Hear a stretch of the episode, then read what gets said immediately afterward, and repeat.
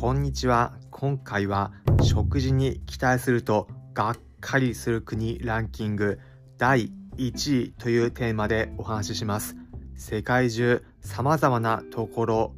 現地の情報気になるという方、また日本人目線で海外いろいろな行く時の情報気になるという方、ぜひ参考にしてみてください。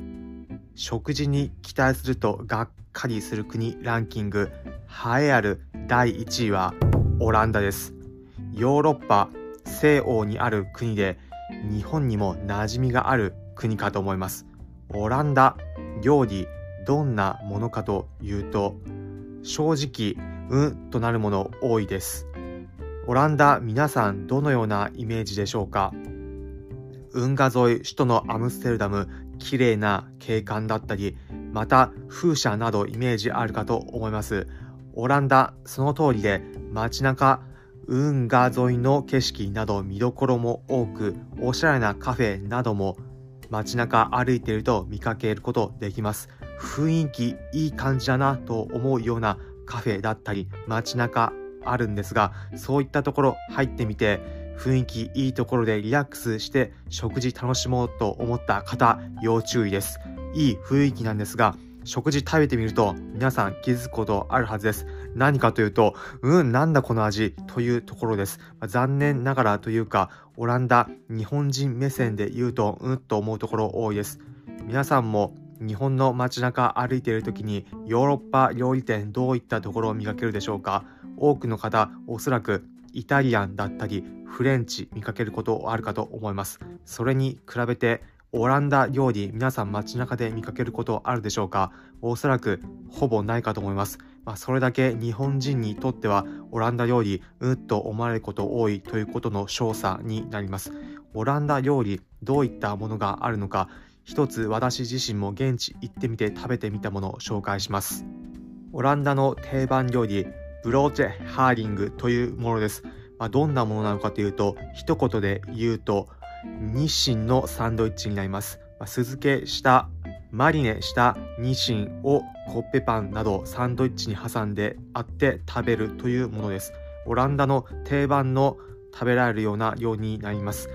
これなんですが、私自身も現地アムステルダム行った時食べてみたんですが、正直味はうという感じでした。酢漬けされているようなものマリネされたニシン魚ですねに一緒にピクルスなど漬物ついていてそれをコッペパンに挟んであって食べるというような感じです。味どんな味かというとお酢漬けされた味がそのままするという感じなんです。魚ニシンも旨味があるかというとただの魚でそれが酢漬けにされているだけという味で正直おおというような感じでした。他にオランダ定番料理で言うと街中でよく見かけて食べられるもの、まあ、クロケットクロケット何かというと日本でいうところのコロッケになります。あとは、まフリッツまたはフリット。あ日本でいうところで言うとフライドポテトになります。それがオランダよく見かけられる定番の料理になります。まあ、確かにコロッケもフライドポテトもまあ別に悪くはないんですがそれが定番料理というようなところになります。まあオランダじゃあ何があるかというところになるとそういったコロッケだったりフライドポテトだったりあとはニシンの酢漬けのサンドイッチというところが定番グルメになっていき正直おというような感じというのが感想です。またオランダ他の国と比べてそういったものまだ安ければおまだいいかという感じなんですがこれら正直オランダ物価が高いので値段そこそこしてそんなものしか出てこないというところなんです。高いお金出せば確かに美味しいものを食べられることもできますがそれこそ日本よりもさらに高いようなお金出さなければいけないという状況になってしまいそこそこの値段で抑えようとするとおっというようなもののオンパレードになるというような状況に陥ってしまいます。そういった方にじゃあどうすればオランダいいのかというところ2つ皆さんに対応策お伝えします。1つ街中で別のものを食べてみるというところです。具体例挙げるとヨーロッパいろいろな国からの移民の方もいるので例えば中華だったりあとはケバブのスタンドなどもあるのでそういったものを食べてみるというところですせっかくオランダ行ったのにというところなんですがオランダ食事以外でも様々な景色見られるところ、綺麗な運河沿いの景観など楽しんで、食事、美味しいものを優先するなら、ケバブ食べるというような感じです。オランダなのにケバブかよという感じなんですが、食事に関してはそうで、もう一つ、まあ、対応策としては、隣のベルギーでの食事楽しむということです。いや、オランダじゃないじゃんという感じなんですが、オランダ正直期待しすぎると探してもない、探してもお金、どうしても高くなってしまうところがあるので、美味しいものを見つけようとすると、ベルギーに行けば隣の国なのになんでこんな違うんだというふうに私自身は感じたんですが、美味しいものあります。まあ、確かにベルギーも物価だいぶ高いです。まあ、だいぶ高いんですが、ちゃんと高くても美味しいものを食べられるのがベルギーです。オランダ、高くておっとなるところもあるので、今回も流行るランキング第1位になっています。まあ、ベルギーで美味しいものを楽しんで、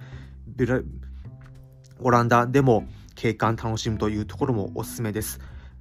最後に今回紹介したところで食事王という風になってしまうんですが、オランダ、じゃあ口直しで食べるスイーツなのどうかというところ、私の現地行った時のエピソードを一つ紹介します。オランダ行った時、現地のもの、どんなものが売ってるんだろうと思い、食事もいろいろ試そうと思い、コンビニ入りました。コンビニで試しにお菓子、グミが売っていたので、グミ買ってみました。